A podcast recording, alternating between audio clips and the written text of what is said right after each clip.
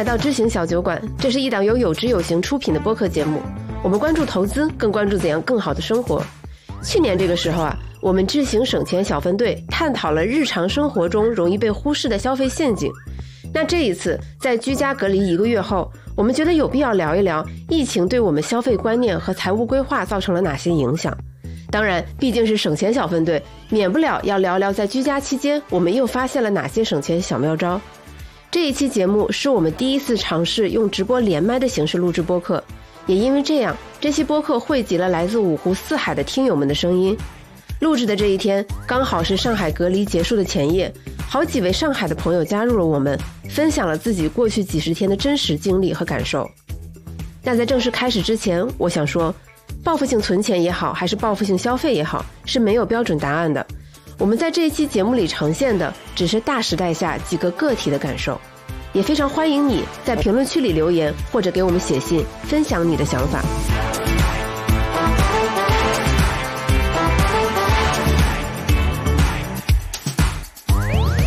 Hello，大家好，欢迎来到知行小酒馆，对吧？这是我们惯常的开头，这是一档有知有行出品的播客节目。今天我和楼楼是在办公室来进行这样的一个录制。Hello，大家好，我是楼楼。大家好，我是一只羊，我现在在重庆家里居家隔离当中。大家好，我是彤彤，然后很开心能够用这样的方式跟大家聊天。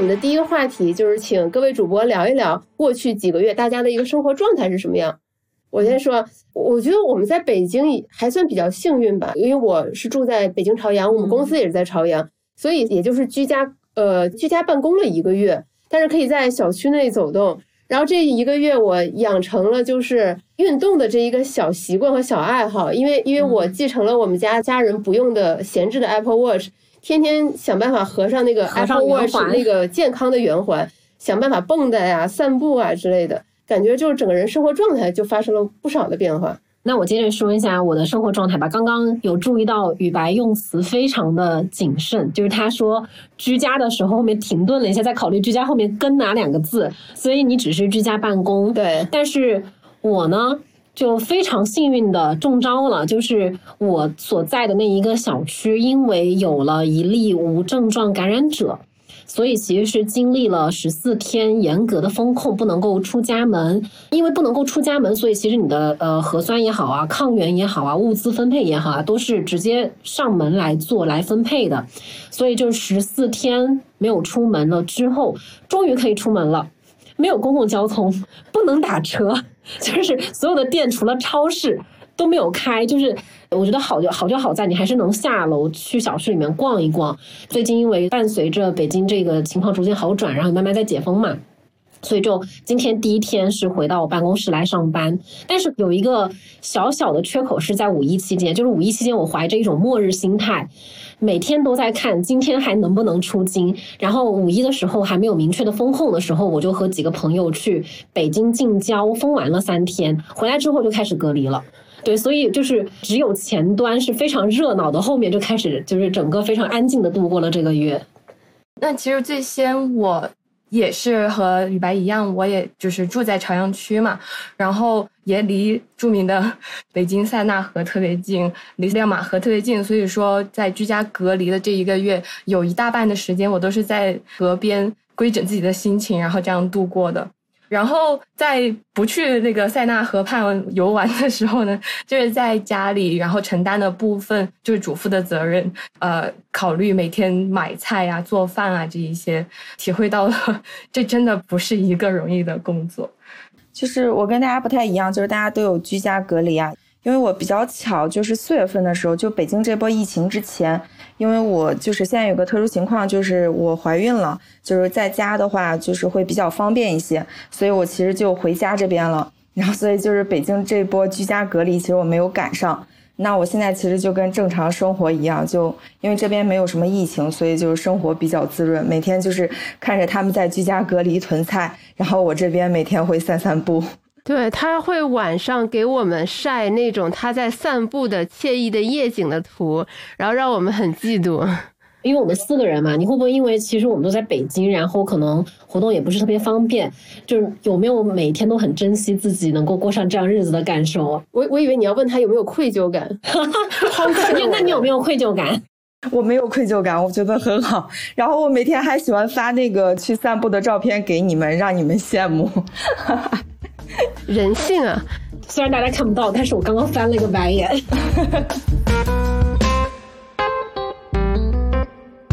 刚刚交代了一下我们几个人的这个背景，然后我们就切入正题。我很好奇的想问问大家，就是有哪些东西是你之前从来没有想过购买？但是在居家隔离或者居家工作期间，你购买了的，我有一个，呃，我因为居家要囤菜嘛，所以第一次去尝试了买预制菜，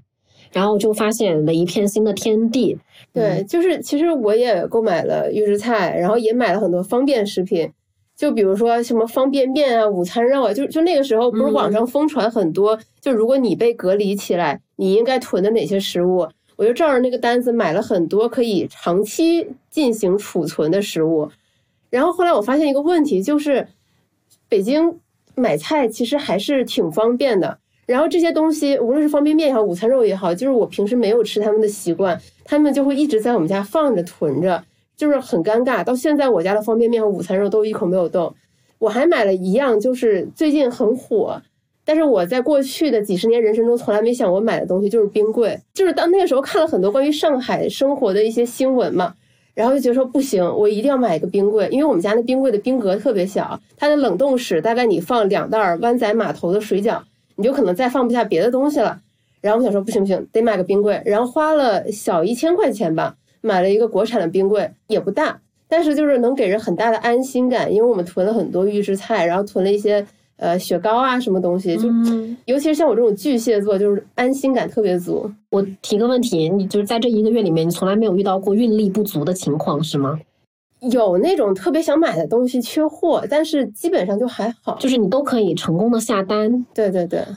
那你在囤啥？就我觉得我们的听众大家应该也都经历过吧，就是某一天的某一个时刻。你的各种微信群突然开始传一些奇奇怪怪的小道消息，然后你会觉得很紧张。你想说天哪，怎么办？我是不是该采取一些行动了？这个什么命运会奖励那些就是掌握信息更快的人，然后就唰唰唰开始囤东西，就是也甚至不看价格，也不看自己到底会不会做。啊，我记得你当时是很早就开始行动了的，就是我们三个还比较就是淡定的时候，你已经做好了全然的准备。对对对，全然的 defense 的准备。我觉得我是一个防守型的 投投资者。对，那小杨和彤彤呢？呃，那还是我先说吧，因为我刚刚听到就是呃雨白在说自己是防守型的投资者的时候，然后就想起其实。我也很早就反应了，好不好？就很早就开始左侧买入，然后左侧开始囤货，然后就就囤囤的那那段时间囤的也和雨白刚刚描述的差不多，就是一些常温里面可以很好保存的东西。但是这一次居家隔离，我最没想到我会买的东西是阳光玫瑰葡萄。以前是觉得哇，我这个水果我真是高不可攀，然后是很贵，然后买不起。但是自从我发现了多多买菜，然后发现。在那个上面完全是一样的货品，却比市面上的价格至少低五倍。那上面只要二十块钱的东西，在超市里面却要卖一百五十块钱左右。然后我觉得这个价差真真是令人咋舌。然后这个阳光玫瑰很好吃，你没吃过吗？我们去尝试一下。我没有各位 过得这么的讲讲究，就是这个葡萄，我稍微了解一丢丢历史，但可能不正确啊。就是也欢迎大家给我纠偏，就是。它一开始是打着旗号，说是它是日本的一种品种，呃，一开始更流行的名字叫秦王，然后后来应该是我国也引进了这样的一个品种，然后进行种植，所以它变成了一个国产的一个葡萄。然后整体来说，就是营销上的话术就叫阳光玫瑰葡萄，它那个口感就外壳你刚咬下去有点脆，然后呢又很甜。就是可能是因为其实我们中国的种植面积现在变得比较大，就是供给比较大，所以它的价格下来了。其实上午的时候，呃，一只羊有跟我讲这个事儿，然后我将信将疑的打开了多多买菜，然后我发现说，哎，阳光玫瑰葡萄降到了十六块钱，于是我下了我在多多买菜上的第一单，明天去提。嗯，不好吃的话，我会在那个评论区跟大家说，给大家避雷。对，大家都在说吃的，然后然后我的情况就是跟大家比较不一样，我一心只有工作，这个时候应该有鼓掌，是不是？我给你鼓掌。没有了，呃，是因为我现在因为就是不在隔离区嘛，所以就是那个吃饭的问题就不用怎么担心。但是我会发现有一个东西是我之前没有想过需要好好买的，那就是一张真正的非常舒服的用来办公不会被用来做其他事情的桌子。因为我和我老公两个人都是了故事，我的天，泪目，真的。因为我老公两个人都在家办公嘛。但其实我们家书桌是，就原来书桌是只有一张的，然后另一张是餐桌，然后我每次就是蹭餐桌，然后吃饭的时候再收一遍，然后那个就我不知道大家是怎么样了，反正我是觉得桌子的高度对我来说真的非常非常重要，就是我我喜欢桌子稍微高一点，然后我觉得这样工作起来就特别舒服。我但是我就原来一直用餐桌代替。我就觉得那个高度怎么着都不舒服，影响我的办公，所以我后来就是买了一个那个升降桌，然后我觉得整个幸福感一下就会上来很多。尤其是这种居家办公成为常态的时候，有一个自己非常舒服的独立的办公的位置真的很好，推荐给你们。我特别能理解彤彤的心情，就是因为我之前很长一段时间也是把餐桌当办公桌，就那种感觉很局促。就是你的刚工作了没多久，然后你要把工作的东西移开，然后摆放一些饭菜，然后呢你再去收拾，然后再擦桌子，就你总会觉得那个桌子上还是有一层油脂一样的东西，就会觉得自己的生活略显狼狈，可能有点矫情啊，就会略显狼狈，就还是很希望有一张安静的书桌。对，我觉得有一个独立的空间真的非常非常重要。哎，有没有哪位听众也想分享一下自己在这段居家期间买了一些自己曾经没想过的一些东西的？那熊有范老师先来。呃，我们欢迎一下熊有范同学。啊，就是这个升降桌，这个我们也买了。然后呢，在那个疫情封控前的前一天晚上，我把它送到公司里去了。你为何如此会抓时点？对对对，然后那个上海浦东是突然半夜就是说。不要那个出去嘛，然后就就这样子跟他隔了差不多两个多月吧，所以我明天就可以回到公司去了，所以我很期待，请摸一下那个。你你期待的是工作还是你的升降桌？升降桌，我我现在在飘窗上面工作已经快快两个月了，我的背啊腰都痛的不得了。是不是在家就是没有一个好的办公位，真的很难受，尤其是独立的这种比较舒服的位置。我们三个人挤在一起，两个大人一个小孩。那太不容易了。好的，我的喜悦的心情分享完毕了。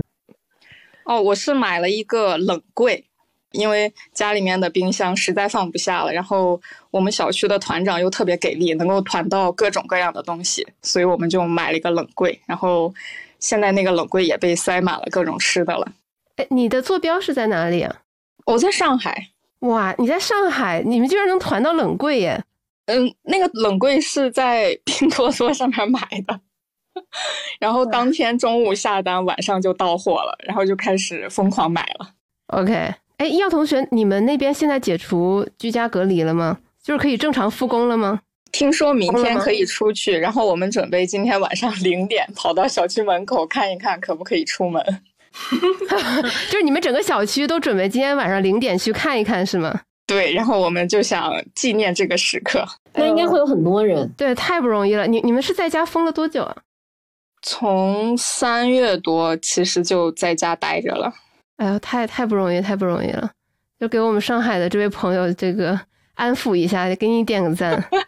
谢谢谢谢谢谢，给你鼓个掌。希望你这个解封能顺利，然后六月份能够顺利的复工复产。对对对，好想出差呀。我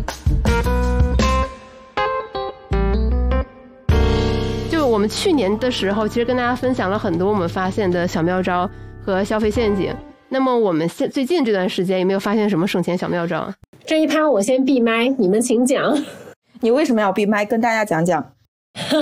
我花的比上个月还多，就是我我现在是这个省钱小分队里面的那个叛逆小孩儿。对，就是这一趴，我觉得就是因为我可能是那个反面案例，所以你们先把这个正面的影响树立起来吧，好不好？给我一点余地。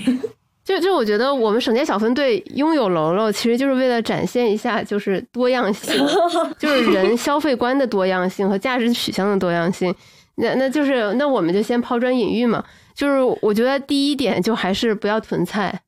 就是囤菜这个东西吧，只要不囤菜，它不仅是个省钱小妙招，你还可以避开这个消费陷阱。因为我会发现说，它不光是你有没有封城，以及你所在城市运力足不足的问题，还有一个很重要的是你你们家到底有没有一日三餐做饭的习惯。就如果你没有这个习惯，且你还可以很方便的点到外卖的话，那大概率你囤的菜是很难按照你的原计划消耗完的。我觉得这也是就是我们现在在北京经历过这个就是短暂的一个风控，和就最开始上海的朋友经历那些很大的一个区别。在北京这样的情况之下，因为已经经历过了上海滩和风控的情况，所以我现在反思过来的话，我的囤菜实际上是真的。很害，就出于一种恐惧、害怕，然后就囤了巨多菜，冰箱都塞不下的那那一种，它就坏掉了很多。对，然然后就是我家囤的那些菜就很容易被浪费掉，或者就觉得舍不得，然后你就开始吃烂掉的菜，就很像以前会不理解祖辈的人，就是总是一堆菜，然后先捡烂的先吃，然后永远在吃烂的菜，就是你的心和你的胃总有一个在滴血，然后就这段日子就过得非常的就是拧巴，嗯。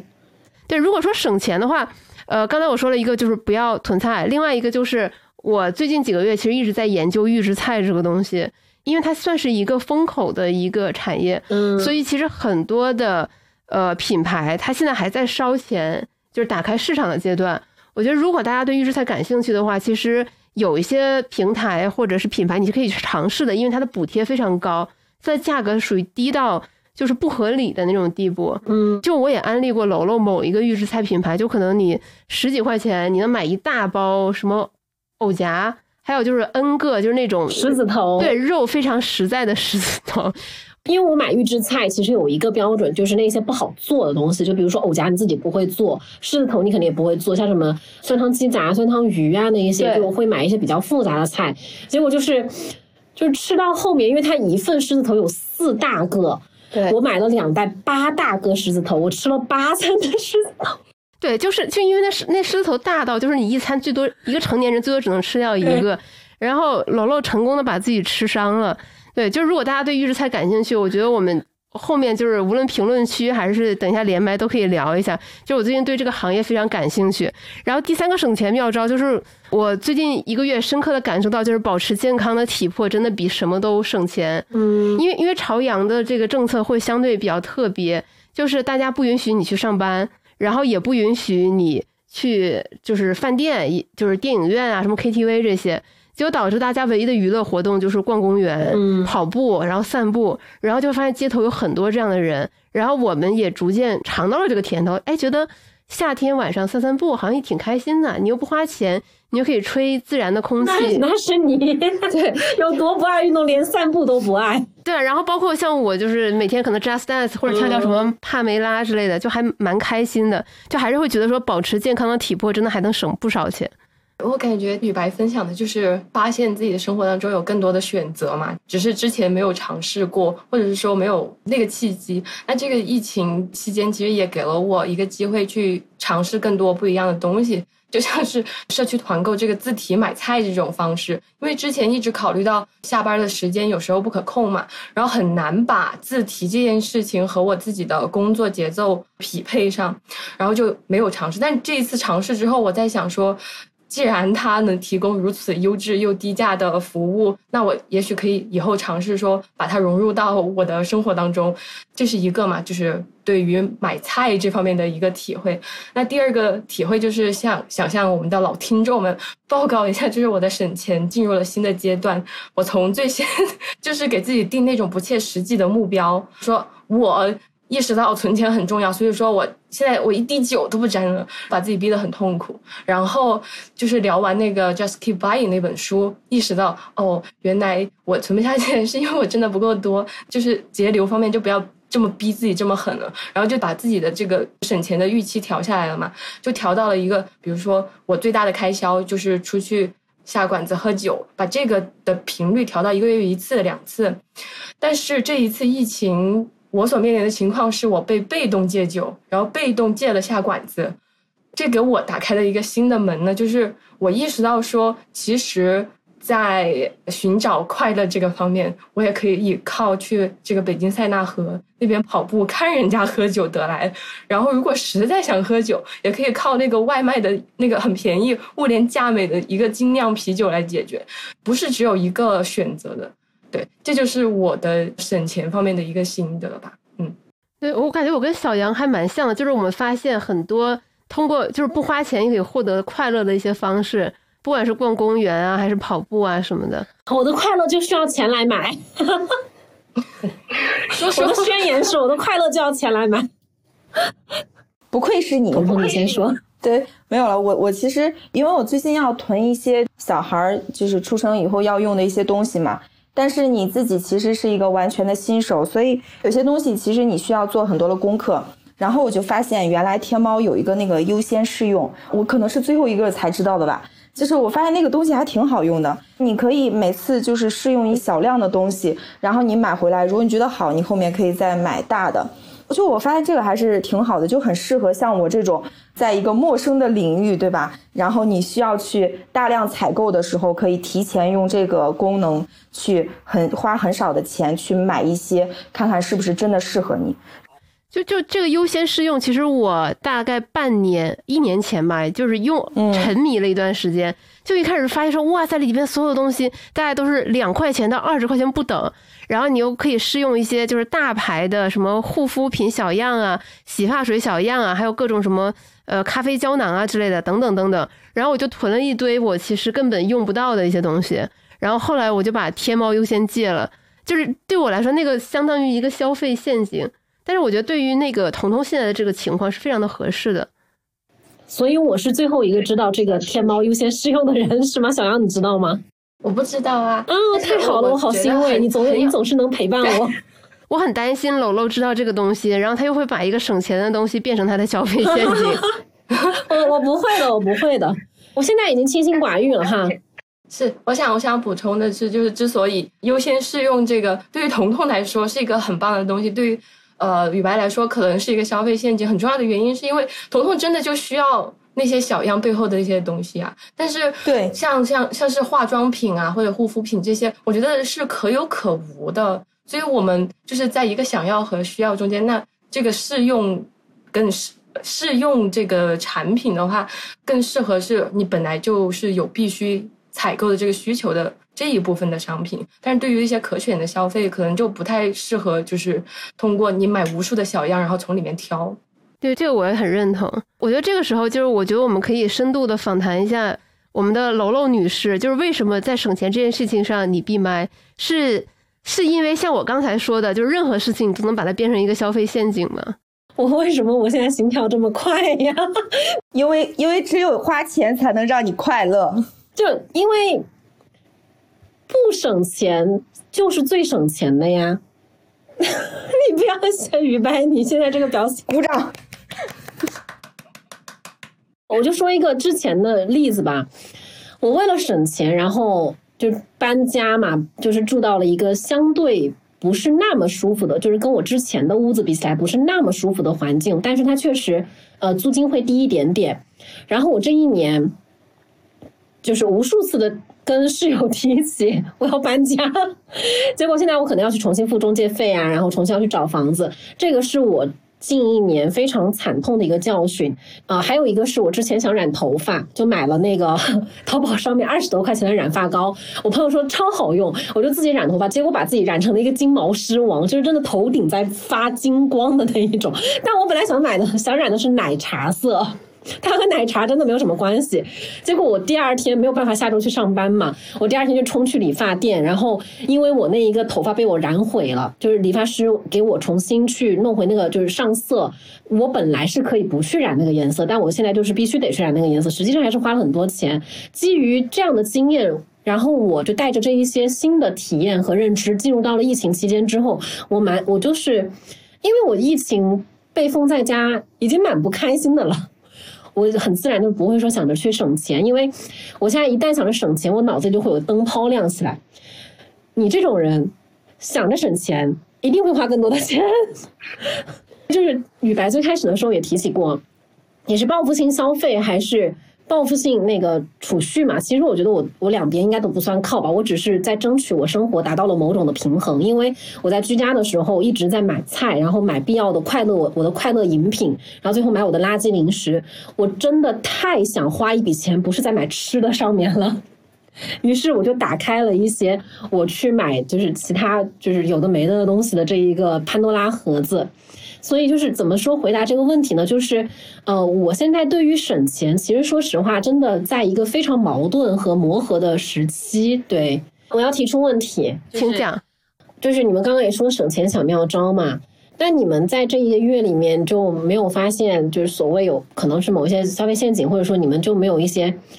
花了，或者你们觉得不该花，或者是说意料之外和计划之外的钱吗？就这个当然有，就刚才我也说了，就是囤菜这个事情，就是我我觉得可能因为我性格也相对比较敏感吧，也容易焦虑，就是感觉可能是平时社，比如社会新闻或者相对负面的新闻，或多或少大家从社交媒体上还是会捕捉到，所以所以每次买东西的时候，总会很难克制住，会多买一点点，然后多买的那一点点，就往往会变成就是浪费的那一点点，或者是让你的心心在滴血或者胃在滴血的那一点点。但但是我就是后半段稍微调整了自己的这样的一个就是心态，嗯，对。然后我会发现，我也不知道算不算消费陷阱，就是我感觉我在家这段时间，整个人物欲降低了很多。我就会发现说，好像去年前年的衣服，今年穿也没什么问题。然后我就反而让我对夏装这个事情没有什么执念，就是时装啊，一些新的时尚啊，这个东西就就是就是无欲无求。说到买衣服这个事情嘛，就是。嗯，就是我最好也闭麦。小杨和彤彤可以先分享。不不不，这就这个这个地方就是楼楼不能闭麦，因为我本期节目有个特别精彩的环节，就是楼楼分享一下他解封当天做了什么事情。天呐，我好有 好有压力啊！是这样子，就是其实我不是在自己家被隔离，是因为就是五一回来之后。我总抱着一种末日狂欢的心态，只要能出门一天，我就要把我的朋友啊，或者说是姐姐妹妹们都见一遍。然后呢，我又在一次约会的这个呃时候被封在了别人家。然后，关键是我那个时候去的时候，我就是真的就是很简单，就但幸好我带了电脑，所以我还能正常的工作。但是呢，我穿的鞋子是一双我即将要扔掉的破布鞋。也 就是我这一个月都没有穿上过好好的鞋子，哎，所以你被封的时候，其实你完全没有任何的准备，我没有任何的准备，就你可能就是本来是可能就是正好去对方家打个仗儿，然后你就被封进去了。对，这这是什么末日爱情故事？然后我十四天隔离之后呢，我出门的时候，刚刚前面也说了嘛，就是没有地铁，没有公交，也没有也不能打车。我我买鞋的这一个决心有多强？我骑车骑了半个小时，骑到了一个能够打车的地方，然后打车去了三里屯。在这之前呢，我做了一件什么事情？我在大众点评上去啊联系了三里屯的一家卖鞋的店。你是在大众点评上看有哪些三里屯的店营业，然后打？因为我太想穿一双舒服的鞋了，我就直接瞄准了那个 Allbirds。OK，然后我就打电话给他。那最神奇的是，那个店员接起电话之后非常热情洋溢，他跟我说啊，我们不开店，但是我们可以给你卖鞋。我当时就没有听懂。你们这是什么黑市嘛？就是虽然不营业，但是可以给你偷偷交易。我就我就非常的困惑，我就我就说，那我加一下你微信吧。所以我在微信上面完成了支付，然后我就骑着车并打车，大汗淋漓，然后非常邋遢的去了三里屯。我们就在那一个门口进行了就是交接，是大门口还是员工出口？是在那个下沉广场的里面，OK，在那个地下一楼，然后我就在旁边找了一个角落开始试鞋，立刻把我脚上那双破布鞋扔了之后就穿着走了。但是这个时候我已经开启了我的那一个，对吧？就是我觉得买一双鞋好开心，但是我好不容易出来一次，我不能只开心这么一下。因为三里屯它有几个区块儿，我就发现了一家店，就是它门是开的，就里面有人在。它门也没有打开，然后灯也不是特别亮，然后就是门上也贴了一些就是二维码什么的。就是我问他，就是你们营业吗？他说目前还可以营业。然后我就开始买东西，而且我倒不是因为说我特别特别喜欢这个东西、这个衣服去买的，我纯粹就是为了花钱去花的这个钱，就是我觉得这个钱全部花在了我的情绪上面。就就是我听完这个故事，我的结论就是，楼楼还是有钱，就是你身上没有任何的债务，你没有任何的生存压力，所以你敢这么花钱。哦，对，这确实是因为我就是谨遵四笔钱，把活钱留好的，所以在当下在流动性资金上面，就是还是可以有一些空间的。就如果像是之前可能会在现金流上把自己逼得比较紧，我觉得可能是这个月可能也没有办法这样去消费吧。就之前楼楼跟我讲他这个故事的时候，我就很费解，我说你难道就不怕哪天你要是没了工作怎么办？你这样花钱，你又不攒钱。但是楼楼给了我一个非常好的回答，他说我担心啊，我想过万一我哪天失业了怎么办？但是我焦虑有用吗？没有用。哦，对我当时问的问题就是，呃，我很焦虑，我很担忧，然后呢？因为为什么这一次我能够跟自己这样的消费和解，是因为，因为之前如果这样买，我肯定充满了负罪感。但这一次我知道，就是花了这一些钱，它不会影响我长期以来这样的一个经济状况或者是收入，然后它是相对可控的一个状态。同时呢，我确实我必须承认，我花钱我心情就是能好一点。所以就是 Let me be me，就是那种感觉。对，就其实包括像我之前在网上有看过很多就是分析文章，比如说这个解封了之后，大家会是报复性消费，还是说报复性存钱？就很多人的观点更倾向于说，那大家肯定是报复性存钱啊，谁会消费啊？我后来转念一想，说那可能其实我们也是待在了一个信息茧房，我们和很多我们观点相似的人在一起，我们觉得说那可能大家都会报复性存钱。就是我觉得楼楼给了我一个跳出来的一个视角。我说一句哈，我觉得像楼楼的话，他其实是他本身有在投资了，可能就是比如说这次消费比较多而已，但它本身有长期的这种资金，一直是在有投资的一种状态，所以我觉得就是这个是它是有平衡的，并不是说是只消费，并没有去存或者怎么样。哦，谢谢彤彤，真的是因为我现在的整个的资金状况就是比较良好，就是这笔钱该待在哪个位置上，它确实就待在了那个位置上面，而且就是在长期投资的过程之中，其实我也会觉得说，嗯，拉长眼光来看的话，就是你释放一下自己的购物欲或者怎么样，其实。整体上 确实是一种平衡，但 anyways 就是谢谢彤彤。我觉得我就是我现在在跟大家聊啊，虽然咱们已经相处这么长时间了，我会发现我现在这个关注的东西啊，跟你们就很多都很不一样了。我已经进入到这种 已婚这个已婚正欲的人正在想的这种这种非常现实的问题了。像我居家也其实也不是因为居家这个原因了，但是我其实会发现特定人群的这种消费嘛，就特定人群的这种产品，其实。它可能会偏贵一些，比如说打上婴儿啊，打上孕期啊、哺乳期这种，它好像就就是打上这种字样以后，这个钱其实就会就会贵一点。就是我我自己去看嘛，因为你要开始囤一些东西的时候，就要就要去买一些那个待产的一些东西，然后有些人就会要买那个什么月子鞋呀、什么月子牙刷。但我其实后来查了查，其实月子鞋就是你包脚的那种拖鞋就可以，你的月子牙刷其实买那个软一点那种牙刷就可以了。包括很多那种像妈咪包啊或者什么的，其实你买个大一点的这种双肩包就可以。大家实际上又变成一个名字以后，就是有因为有很多像我一样，比如说新手妈妈可能会心里会有点焦虑啊，或者说着急，就会去想说买这些东西。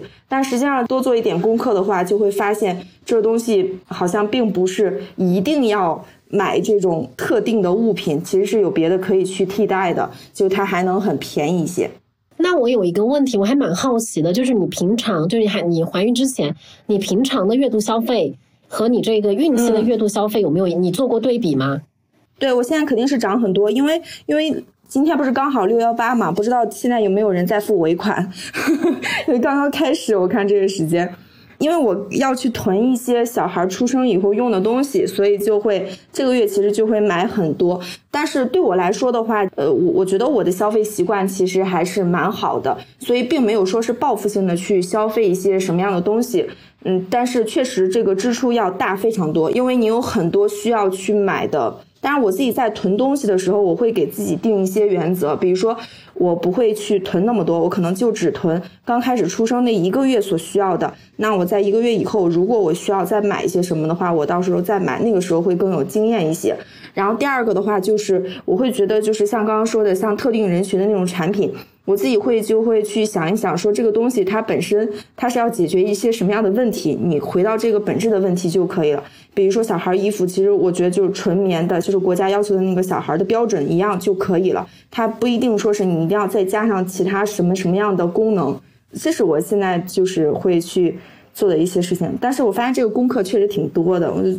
就还专门列了一个表，然后去买。哇，表姐 名不虚传，对，名不虚传的表姐，就是之后我们可以抄你的作业了。对，但是我发现现在跟你们聊，真的就是你像你们刚刚聊的那个，就是像就路边摊啊或什么的，什么买衣服啊，买这些东西，你是不是会觉得有一点距离感？对，我就觉得我突然跟你们好有距离感啊！我现在已经可能在老去的路上了。没有下一个人生下一个阶段吧。对对，就是下一个阶段，就是我我还我还停留在购买每天，就就是因为因为你现在还只处于就是对自己负责，对，就是我一定要要每天都花枝招展。我怎么突然？挺挺挺挺挺好的，挺好的，挺好的，我觉得真的挺好的。但就是越人越急。对，因为刚刚我们也在聊报复性消费和报复性存钱嘛，我自己一个感受就是真的要重视这个应急的资金，就是人生步入另一个阶段的时候，就是。嗯，比如说你结婚生子这种，其实真的花钱的地方特别多。就像我觉得，就好像那个长期投投资中，我们其实要有一些配一些债，在人生中我们要买一些保险一样。我觉得这部分应急资金它真的是非常必要的存在。OK，我们回到我们这一期播客的主题嘛，就是报复性消费和报复性存钱。然后我看到就是刚才有一位听众朋友宿醉想要上来一起连麦，然后欢迎，名字很迷人，这个名字楼楼和一只羊都是两眼放光，两眼放光可还行？是说宿醉三？你是要聊酒吗？就是还是说这疫情呢？这是报复性消费还是报复性存钱？这个呃感同身受，这俩月真不知道是该花钱好呢，还是说存点钱好？就说你说存点钱呢，是确实就有点有点害怕啊。万一给我降个薪了，万一这是是吧？我这项目没凉，客户凉了，万一客户没凉，我私凉了，这事怎么办？我是不是前面这个不存钱这事儿是不是不对啊？然后说，哎，我这手办，天呐，这个疫情期间我这物流全都断了，我这是不是应该在在疫情之前我就先把它买了？疫情之后涨价了怎么办？好实际的考虑。然后这事儿就到今天了，那今儿就最后一天。呃，三十号、三十一号各小区压力测试，明儿就复工。哎，我们我我们是明儿我们得复工了，然后啊，你也在上海是吗？那那你就是公司那边怎么样？公司正常，明儿复工了，嗯。啊，那那挺好的，就没有太被影响，就是真真不容易。我们上海这些朋友们，公司还在，凉不了。那主要客户还在，但是餐饮类的客户肯定凉了。然后那些项目早凉了，凉了一个多月。然后明儿进公司，所谓复工，其实就到财务去拿章去，盖合同去，该签签，该发发，收钱。然后你别说合同都没了，这项目都没了，客户都没了，那就凉了。那整编制等着撤编嘛，基本上就是六月份的事儿。哎，那那你作为一个即将要就是解封的人，你你觉得你会报复性消费吗？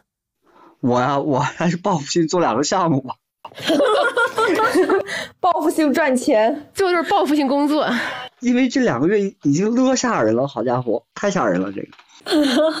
倒是没有想到这个选项了。对对，就都变成报复性工作了。而谢谢你跟我们分享你的经验。我和那个宿醉刚刚分享，就是我我我戳中的，就是你在家疫情期间已经封成这样，又不开心了，就想花钱让自己开心一下。但是说实话，就是。其实也是会有一些储蓄上的焦虑啦，赚钱上的焦虑，就是特别是有时候新闻看多了的时候，就是挺矛盾的。想必楼楼肯定是报复性消费这一派。我不是报复性消费，我是平衡消平衡消费。但是这是我对自己的答案啊，就是大家肯定会有大家的判断嘛。嗯，对，包括像刚才楼楼在讲他隔离的那段时间嘛，他就很重要的一点是他是隔离在别人家的，就那十几天应该是相当难受，所以说他才会。对吧？就是一解封就跑去买很多东西，就我们没有那样的体验，就是我没有办法说 judge 你这样的行为对或者错。就我感觉，就是我可能还是更倾向于报复性存钱这一派。就是虽然就是目前效果不太明显，因为你每个月进账其实就那些，对吧？然后对吧？然后你你你还要投资，有有报复性投资这一说法吗？就开始有报复性工作倒是真的，刚刚听到啊，对对对，反正我我我们部门一直以来都是报复性工作。那我就想问，就比如说一只羊和彤彤，你们是偏向于哪一派呢？我觉得这个问题我可以帮彤彤回答。就是如果说你是平衡型消费的话，彤彤也是，他是在平衡型消费，没有这种任何报复型的倾向。我没有太有报复性啊，就是因为我都没有就是完全意义上像你们一样居家那么久，就是我就正常消费、正常生活、正常存钱。哎，但是你现在要迎接新生命，可能现在存钱会比之前更加的是认真，进度慢一点嘛，嗯进度慢一点。我其实觉得买的比较有幸福感的一个东西，其实就是就是我买车了。就是以前在我固有的这种印象里吧，我总觉得就是车是一个完全的消费品，然后房是一个必需品。我这么贫穷还没有买房，我为什么要买车？这就是我原来一直以来的这种这种想法。但是疫情呢，就就给我一个，就是会发现有车的话，会给我很强的这种安全感和这种幸福感。一方面是当这个城市，比如说公共交通不那么方便的时候，就车的作用就显现出来嘛。你有急事啊，你有车，真的是会方便很多。另外一个就是我会发现，车是一个非常能够提升幸福感的一个东西。我原来的活动半径，原来在北五环的时候，活动半径就是有多远？可能就周围三公里，再加上公司没了，就是去一个很近的商场，我都觉得有时候很麻烦，打车不方便啊，各种就想着算了，就不去。周末可能就是在家，或者最多就是去周边比较近的地方转一转。但是有车以后，你生活的半径就一下扩大了非常的多。那我晚上的时候，有时候我想去远一点的地方，我就直接去了。周末的时候，我其实哎就觉得想去哪里玩，然后就开着车就去了。就是以前我觉得它对我来说就是一个经济上的这种算法，但是后来我会发现，车可能就是能给你带来很多，可能不是很量化的一种幸福感，就它好像不是一个经济账这么来算的。我我是想问，就比如说是报复性存钱，或者说像特殊时时期那种存钱策略，会有什么变化吗？就像雨白，你刚刚说你，我觉得这个存钱，它不能只看说你存了多少钱，它可能就是涉及到你的一些消费决策。就这可能也呼应到我们这个题目，就是疫情对我们消费观的冲击嘛。就是我会发现说，我之前也提到过，就是发现自己的物质欲望就是下降的特别快。就如果有必要的生活用品，就可能会比如说在拼多多上购买，或者直接在一些呃方便的买菜软件上购买。然后对质量比较高的东西，我可能会选择京东，但其实频次非常低。我已经很久没有想起淘宝这个软件，也没有打开过了。就我问了几个身边的朋友，跟同质性比较强，他们也是这样。然后另外一个就是，我会发现说自己在主要消费上不会太省钱，就可选消费方面就是想不起来花这些钱。就我觉得消费行业这个分类还是挺精准的。可选消费就是那种，比如说你买一束鲜花，比如说你去唱个 K 之类的这些东西，就就我可能会想不太起来花这笔钱。包括我感觉这几年下来，其实大家可能都不太有去电影院看电影的习惯了。另外一个就是我我再 call back 一下，就是当时彤彤说买车这件事情，就我会发现说，我们家目前在就是一些低频次、客单价高的消费上，就是会斟酌很多，就斟酌再三，甚至取消。就我我男朋友他原本是有买车的计划，但是疫情这段时间他会意识到说，其实他没有必要买车。呃，一个是就是现在北京的网约车市场非常饱和。在疫情还没有这么严重之前，我们也会跟司机聊，就会发现近一两年，其实滴滴司机这个队伍是在急剧呃增长的。那我们就会觉得说，那也许就是我们把这笔钱省下来，持币打车会是相对更好的选择。因为本来我我们也不是特别爱京郊游的人，我们更爱就是可能出市游、出省游。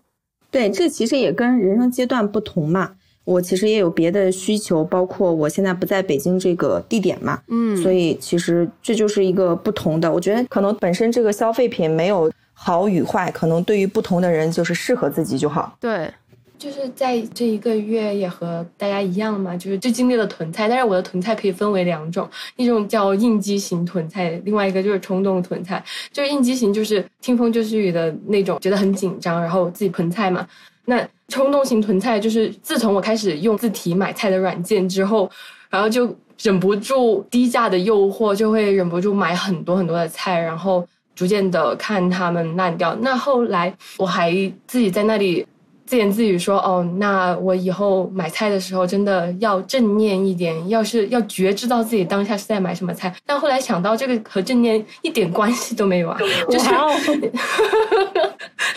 就之前我们不是聊过什么，还有正念洗碗和正念洗澡吗？就我当时有联想到这个，但后来你想的更清楚了之后，包括刚刚雨白也跟大家分享了如果你没有做一日三餐的习惯的话，那很可能就囤菜其实是并不适合你的这么一个消费行为。对我自己来说呢，我是意识到说，我如果没有办法保证我后面几天或者后面一周的生活是规律的的话，那我就不应该买菜。然后这一系列一系列的经历，就让我意识到说，其实稳定的情绪和规律的作息才是我心中一个良好生活的一个开端。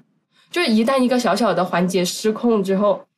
菜就会坏掉，然后你就会不开心，你不开心就会喝酒，然后你就会自暴自弃。对，然后喝的酒多了，你第二天早上起来没有精神，你就会喝很多咖啡，然后你就会觉得很口渴，然后身体也会觉得不想去运动，就是哇哦所以大家自己观察一下自己，真的就是不是一个小小的环节失控，其实会像多米诺骨牌一样影响到你后面的安排。那我我还想分享的一点，就是在居家办公的前半段时间，我觉得我做的很好，就是我有想说，哦，那我趁着现在还可以自由的出入小区，那我就出去运动一下，然后我就每天去跑步，每天都觉得自己过得非常的健康。但是后来随着就是有什么出入证啊，然后每天又要核酸检测，然后这种压力一过来的时候，我整个人就变得非常的胆小。非常的社恐，然后就是出门被我们小区的人盘问的时候，就特别是当我去多多买菜，就取菜回来抱着一大堆菜的时候，他还非要我扫码，非要我出示什么出入证的时候，我真的觉得那个压力已经把我逼到了一个。就是我心情不可能好起来的点了，然后后来我就渐渐变成就不出门了，我也不买菜了，然后就整个 整个人的作息也变得很奇怪，然后也会开始最后最后就跑去重庆了。对对，我就是想说这一段经历给我的一个启示，就是规律的生活是一件值得我们守护，然后并持续的事情。对，对，其实我们刚才分享的很多东西，我们做的事情、买的东西，其实都是为了维持我们生活的一种秩序感，嗯，就是维持自己生活的秩序感。其实每个人有自己的方法，但是对我们来说都非常的重要。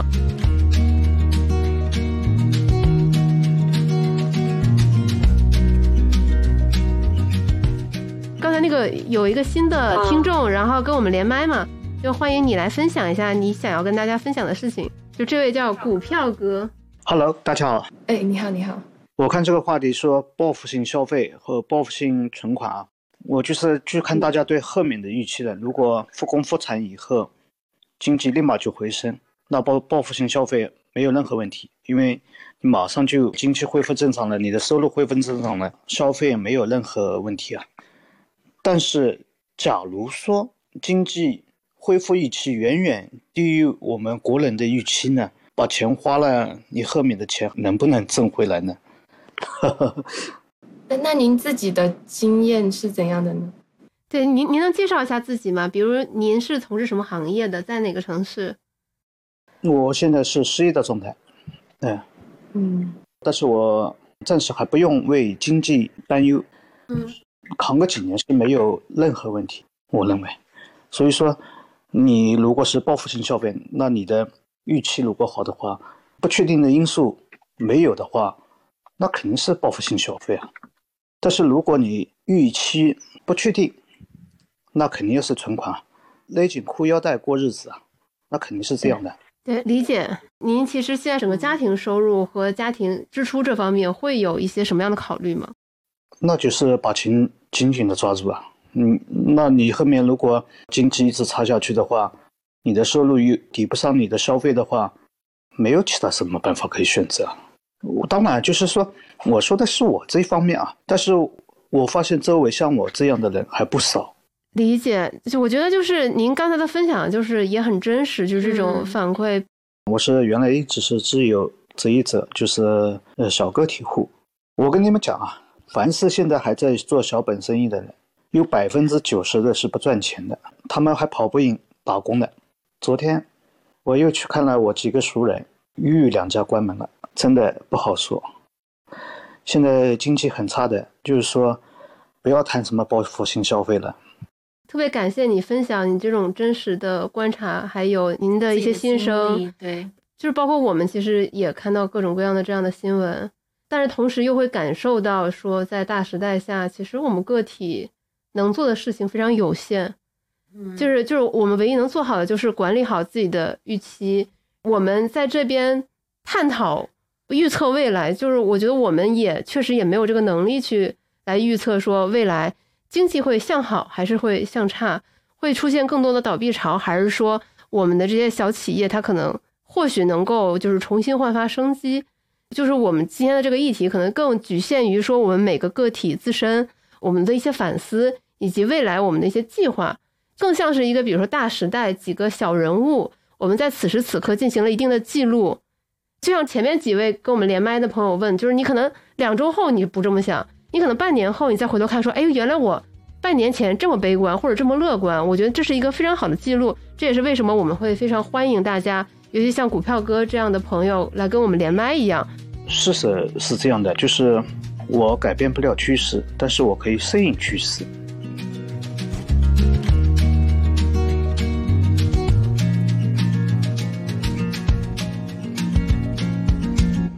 就是可能我们要请下一位听友来跟我们分享一下他的故事，就是这个小东老师。大家好，我现在是在上海嘛。我们今天等于是第一次的正式的全面的开始解封。我说一下，我们是在浦东北蔡，这个就说是在上海这个疫情最严重的核心区的核心区。我想首先想想说一个，就是我我非常非常感谢梦魇。为什么呢？就是我用了一年多的时间，完全接受了这个四笔钱的概念，尤其是这个备用金。我的计划原来是需要存这个一家三口人的两年的备用金，但是因为，呃，因为一直想投资嘛，所以说就是说，最后就说只攒了一年。然后我这一次，因为我们我们是做美术馆，又是被疫情最精准打击的一个行业，呃，其实我们从去年的十月份开始，就因为疫情的原因，从十月份开始就没有展览了。整个我们整个一个园园区呢，不就是说收入就锐锐减，一直到今年三月份，咵被停掉了。我个人已经三个月没有拿过拿到工资了，公司其他同事两个月没有拿到工资了。如果说我没有一年的这个备用金，那我今今今天会非常非常的狼狈，我必须要在。股票钻石底的时候，我我把我的这个一些股票卖掉，才能维持我的一个家庭生活。所以我说，我说，我说能够再重来一次，我想两年的家庭的生活费作为备用金是最起码的了。我其实更相信我们的长期的经济一一定是向好的。当然，这个理由可能与大部分人不不太一样，但我相信我们的。长期经济一定是向好的，那只是说这一次是一个非常意想不到的一件一件事情。我是一个说有有有了这样一年的一个备用金，同时呢，我是在我因为我们我我是比较早的一批被封的，就是我们是在三月十八号，我记得非常清楚，在三月十七号晚上十点钟，群里面突然通知，零点之后就要全部封了，大家赶紧去去买去买菜。当时是说要封四天嘛，我就冲出去。买了，我按照一周的量买了一批菜，然后本来其实我还想再去了，后来就是因为老婆也说就四天的时间嘛，你准备了一周量应该应该足够了，但是后边一直延一直延，但那个时候我们就是小区的，你像商商业街上东西还商店都可以都还可以开，那我我们就做了两个决定，第一个把家里边那个老的冰箱启动，第二个大批量的采购，那时候价格几乎没有涨，我一口气买了。八百块钱的物资，我操，您这才叫抄底啊！对对，就是左侧嘛。一志阳同学，你看人家这才叫真左侧。所以说，我觉得在过去的就是两个多月，我觉得您应该是您这个小区一个物资大户了。对，当时是这样，就是我们还还支持了我们那个周围的邻居，尤其我们楼下的八十多岁的，就是上海阿叔阿奶嘛，他们那个因为年龄大，又又孩子不在这个小区。我们给他给他送的菜，送的那个老婆自己做的面包，呃，然后我们还帮他一块儿去教他怎么去团购，跟着那个小区里边楼栋群嘛。所以我就说这个事情，就是说实际上一个受一受这个梦岩这个这个四笔钱的香，再一个就是一大一直在他的微博里边去去说这种要他会买一些末日收音机啦，嗯，急救包啦。我其实一直在考虑，但是没有买。其实其实等了价格比较低的时候，我准备入手买一个那种末日急救包是吗？末日包大概是一千一千块钱吧，然后我我我看中了一个六百一十升的大冰箱，我准备买一个大的，淘汰掉我一个旧的冰箱。理解，我感觉小东老师就是这次解封之后，他他首先会报复性消费，去把就是该买的急救包和就是就是换换冰箱这两件事做了。我觉得这个现在就是基础物资，对基础物资。但是呢，就是他更会报复性的，就是坚持四笔钱，因为他意识到这四笔钱分的就是非常对，你要留够足够的应急的这个准备金。对，就是我们还有一块是画廊的业务，我们画廊。还很惨，为什么呢？很惨的，就是说我们去年的销售还不错，但是我们是把画卖给了一个比较大的一个房地产集团，就是他今年差不多要倒了，因为现在正在谈整体收购。我们大概有八百多万，近将近一千万的资金压在他手里，回不来。OK，就是款还没回来。对，然后我们呢，从十月份到现在又没有没有现金，而且我相信，即使因为二零二零年我们已经经历过一次这种情况，就是。人流量会恢复的非常慢，我们都会想马上就会出去吃一顿好的啦。但是你要去美术馆，你是需要一个时间的，需要三到六个月的时间，慢慢把心情调整回来。二零二零年我们就是就是这样一个情况，这是我很非常清楚的。我短期内是非常非常，我非常非常悲观的。我不知道今年大家都非常非常不乐观，在上海要怎么做？因为大家都担心，突然一下你做个活动投入了一千万进来，咵一下。疫情一来不让做了，这这这这就没没办法了。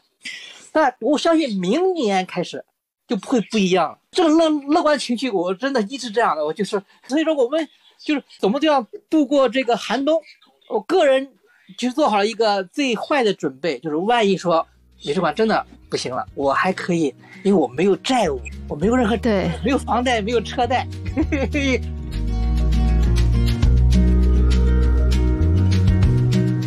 小东分享的这些，我确实非常有感触，因为就美术馆行业，它确实是一个就是相对比较脆弱的一个行业，而且是特别容易受到冲击的行业。就非常感谢你分享这些真实的经历和感受。然后我们还有另外一位上海的朋友，然后来一起连麦，就是欢迎棒棒糖同学。就在疫情来之前，我刚刚花了大概两万块钱办了五年的健身房的卡。然后呢，因为我在上海嘛，而且我们楼是那种就一开始有一个密接，然后大概就是从三月十一号开始，就这两个半月的大部分的时间，我们是就有密接有阳性啊，这个样那样，大部分时间是我们连小区都不能去，就是只能就楼都不能出的这样一种状况。所以，嗯，那么运动怎么办呢？就比较幸运的是。当时我记得是去年吧，去年可能十一月的时候，就参加小酒馆挑战的时候，我当时买了一个跳绳垫，然后那种就特别厚，比瑜伽垫可能要厚个五六倍的那种，就逼自己要每每天要运动半个小时。那个时候其实没有太用，我的运动半小时基本上都是在外面骑车这样算，就骑了半小时车我就算我运动好了。但是现在不能出门了之后，这个垫子就派上了用场。我可以在上面跳操嘛，然后楼下的人，包括隔壁的人都不会觉得特别的吵，而且它很便宜，它大概就几十块钱吧，没有到一百。我推荐每个人都可以买一个，以防大家在被关进去的时候，真的运动还是非常有用的。就反正以后我觉得我是不会去续那个健身房的卡了，我就会一直用比较，因为你比如说 Keep 啊，或者是咕咚运动，然后 Bilibili 各种地方，包括刘畊宏，我一个我教的小朋友，他推荐我刘畊宏的那个直播，你都可以跟着练。然后现在他就好像成为了生活当中的一部分这样子，我每天真的都会去稍微跳一下。就我感觉很奇妙的一点就是我们在上海解封的前一天晚上，对吧？然后跟几位上海的朋友就是连上麦。听大家分享，就是自己过去这一个多月甚至两个月的一些心得。谢谢大家分享你们的经验。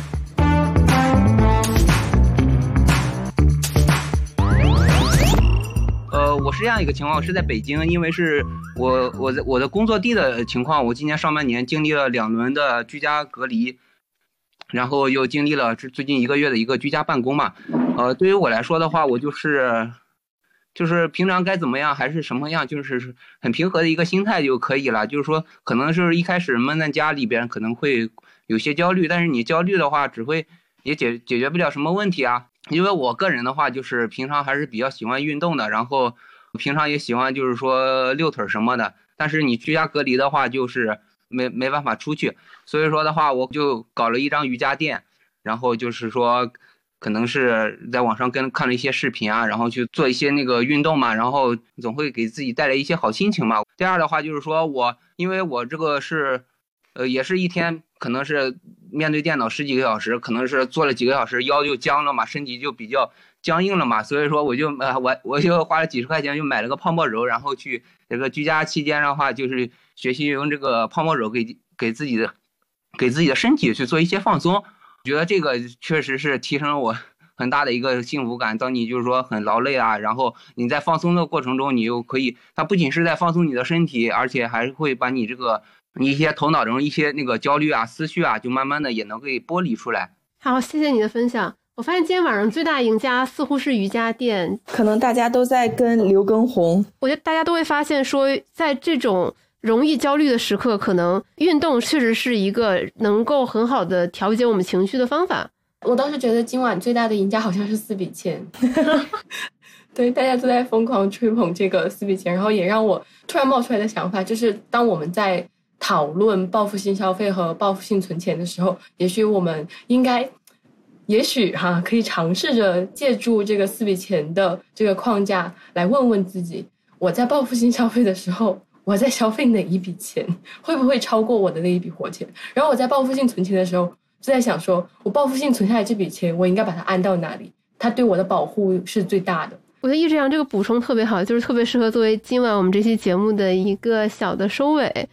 然后也非常感谢大家今天来喜马拉雅听我们第一次尝试说试着就是直播跟大家交流，也非常感谢就是陆陆续续大概有七八位听友连麦跟我们交流，因为我们其实今天这个活动非常的临时，我们跟我们的播客听友也就是今天下午才跟大家小范围的通知了这个事情，就是谢谢大家的参与。那么我们今天这期节目大概就到这里结束了。再次谢谢大家的时间，谢谢。那我们今天就到这里结束啦，谢谢大家，拜拜，谢谢大家，拜拜，拜拜，谢谢大家，晚安。